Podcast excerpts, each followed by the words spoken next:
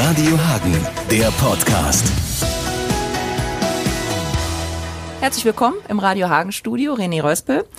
René Röspel ist Bundestagsabgeordneter der SPD für unsere Stadt und das schon seit 21 Jahren. Mhm. Da gibt's viel zu erzählen, denke ich, und im Moment besonders viel. Wie ist der Tag heute so getaktet? War es schon stressig oder? Äh, war schön, weil ich in Gefelsberg bei einer Ausstellung war mit äh, von Fotos mit Menschen mit Behinderung. Das ist immer so eine Sozialtankstelle das zu kriegen. Und äh, dann habe ich gleich einen Termin im Ratshaus äh, zu Fördermitteln.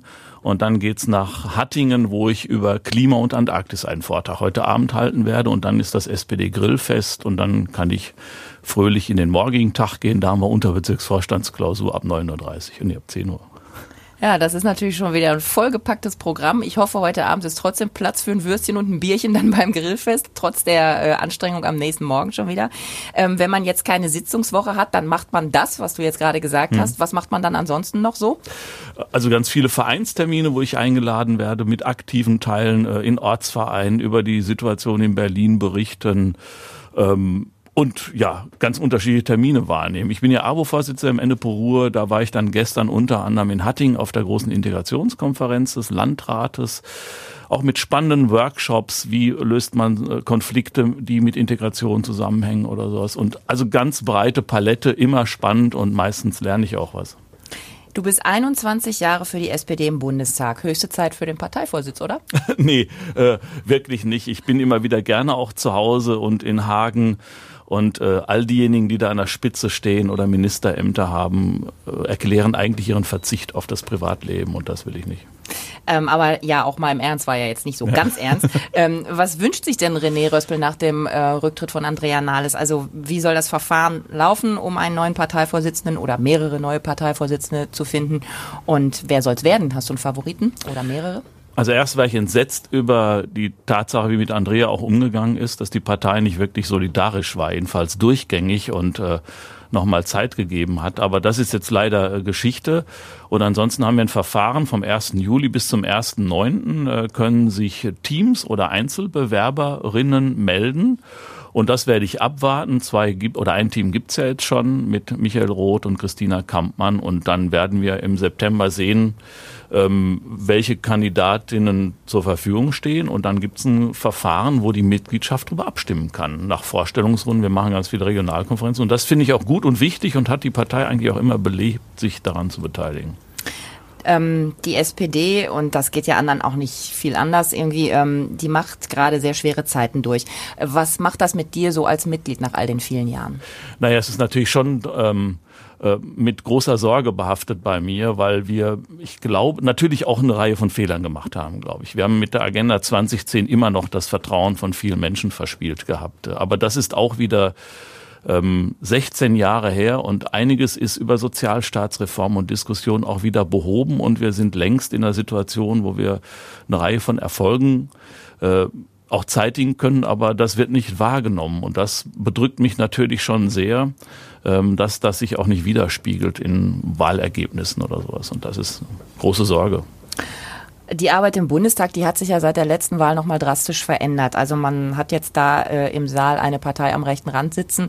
Ähm, wie erlebst du das in Sitzungen jetzt mit der AfD?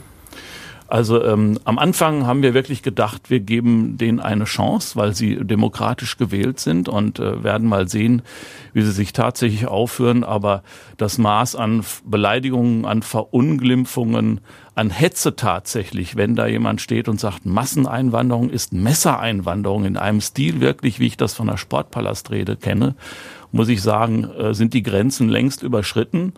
Und als Sozialdemokrat in einem historischen Gebäude Otto Wehls äh, Rede vor Augen, also Widerstand gegen die Nazis geleistet zu haben, immer zu überlegen, was haben eigentlich unsere Vorvorderen mit der demokratisch gewählten NSDAP an Umgang haben müssen. Und äh, das führt dazu, also es ist eigentlich äh, eine sch schlimme Situation, wie dort Fakten verdreht werden, wie tatsächlich gehetzt wird. Und äh, deswegen machen wir eine klare Abgrenzung auch. Ähm, möchtest du auch mal raus? Also hast du schon jemals ernsthaft in Erwägung gezogen, das Bundestagsmandat gegen was anderes zu tauschen? Naja, ich habe das äh, vor langer Zeit als die äh, Grundsatzentscheidung zum Afghanistan-Einsatz 2001 am 16. November, das war die Vertrauensfrage, das war schon sehr schwierig eben ähm, äh, die Überlegung, was machen wir da und äh, wie geht die Entscheidung aus und habe das dann sehr überlegt. Und das war hilfreich auch aus dem Wahlkreis, aber auch von älteren Kollegen zu hören, äh, halt das durch und es braucht eben auch Leute, ich will es nicht überhöhen, äh, die auch mal äh, dann Nein sagen oder Widerstand leisten oder sich schwierig tun. Und ansonsten äh, heißt es, wenn ich was verändern will, muss ich was machen und dann kann ich mich nicht auf die Tribüne setzen. Du bist ja auch ein Mensch, der das Leben wirklich in allen Facetten kennt. Trotz 21 Jahren im Bundestag bist du ja in deiner Heimatstadt sehr verwurzelt. Das haben wir ganz am Anfang ja auch schon gehört. Du kennst Wehrdienst bei der Bundeswehr genauso aus eigener Anschauung wie Zivildienst. Du warst schon mal Schulhausmeister. Mhm. Du hast eine Ausbildung abgeschlossen, ebenso wie ein Biologiestudium. Und du hast schwere Schicksalsschläge durchlebt und erscheinst aber eigentlich trotzdem den Menschen irgendwie immer zugewandt. So mhm. empfinde ich das. Ähm, solche Politiker braucht der Bund, solche Politiker braucht das Land, aber solche Politiker braucht auch die Stadt.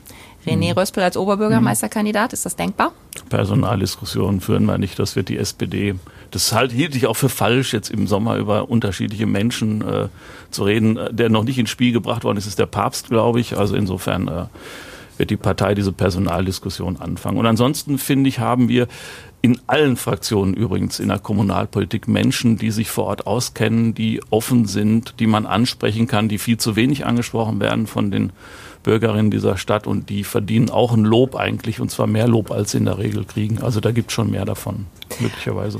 Gehen wir nochmal weg davon. Ähm, Klimawandel, Artensterben, Rechtsterrorismus, ein Rechtsruck in Teilen der Gesellschaft überhaupt. Wir hatten es gerade schon am Rande gestreift. Ähm, was ist für dich ganz persönlich die allerdringendste Aufgabe?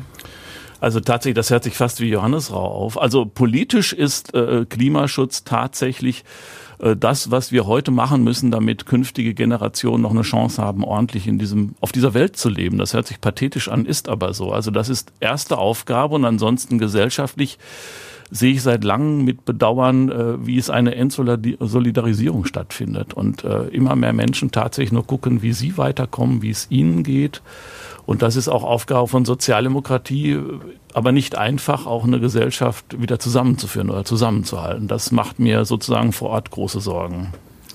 Anfang Juni ist ein CDU-Politiker erschossen worden, mutmaßlich von einem Rechtsterroristen, so würde ich das mal bezeichnen. Fühlst du dich auch manchmal bedroht? Nein, glücklicherweise nicht. Äh, das habe ich noch nie erlebt. Ähm, obwohl ich ja auch viel zu Fuß und im Bus in der Stadt bin oder sowas, da habe ich wirklich, ähm, äh, da kann ich sehr zufrieden sein. Äh, und es gibt sicherlich andere, die da eben deutlich bedrohter sind. Und man merkt das bei den Spitzenpolitikern dass sie sich eigentlich nicht mehr frei bewegen können. Und das ist auch ein schlechter Zustand für eine Gesellschaft. Das würde ich gerade fragen wollen. Was ist los mit unserem Land, dass es sowas überhaupt gibt, dass sowas überhaupt möglich ist oder dass man sich ähm, als gewählter Repräsentant so fühlen muss? Mhm. Ja, und nicht nur das, also auch, ähm, ich glaube, auch über die sozialen Medien ist es leichter geworden, einfach mal abzuschimpfen und nur das Schlechte zu sehen. Ähm, das hat mit normaler Kritik, die nötig ist und auch Fehlerbenennung nichts zu tun, sondern da geht es einfach nur und das wird potenziert äh, über die Möglichkeit, mal eben bei Facebook oder sowas äh, rauszuschicken, äh, Leute zu beleidigen und das wird auch offenbar immer akzeptierter. Und das macht mir in allen Bereichen äh, Sorge, ob das in der Schule ist oder im Umgang miteinander oder eben auch bei der Bewertung von Politik. Da geht es nicht mehr tatsächlich darum, Kritik an einem Verfahren zu üben oder vielleicht sogar einen anderen Vorschlag zu machen, in eine Diskussion zu kommen, sondern eigentlich sogar um teilweise vernichtende Urteile und Bewertungen. Das ist, ähm, da habe ich noch kein Patientrezept, also tatsächlich sehr viele Sorgen. Manchmal muss man auch raus aus diesem ganzen Welt- und Bundesstress und grundsätzlichem Stress. Was machst du an diesem Wochenende?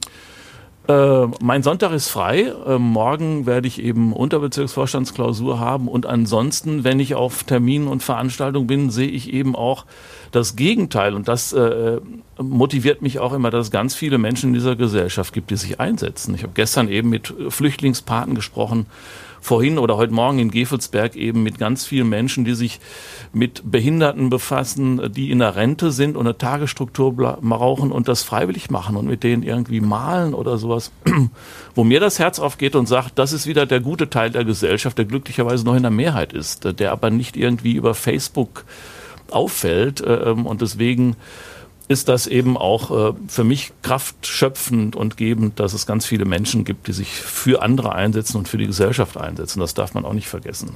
Bisschen Optimismus am Schluss. Definitiv. Ganz, ganz herzlichen Dank, René Röspel, Hagens SPD-Bundestagsabgeordneter aus Hagen, für uns heute hier bei uns im Radio Hagen Studio. Dankeschön. Gerne. Radio Hagen, der Podcast.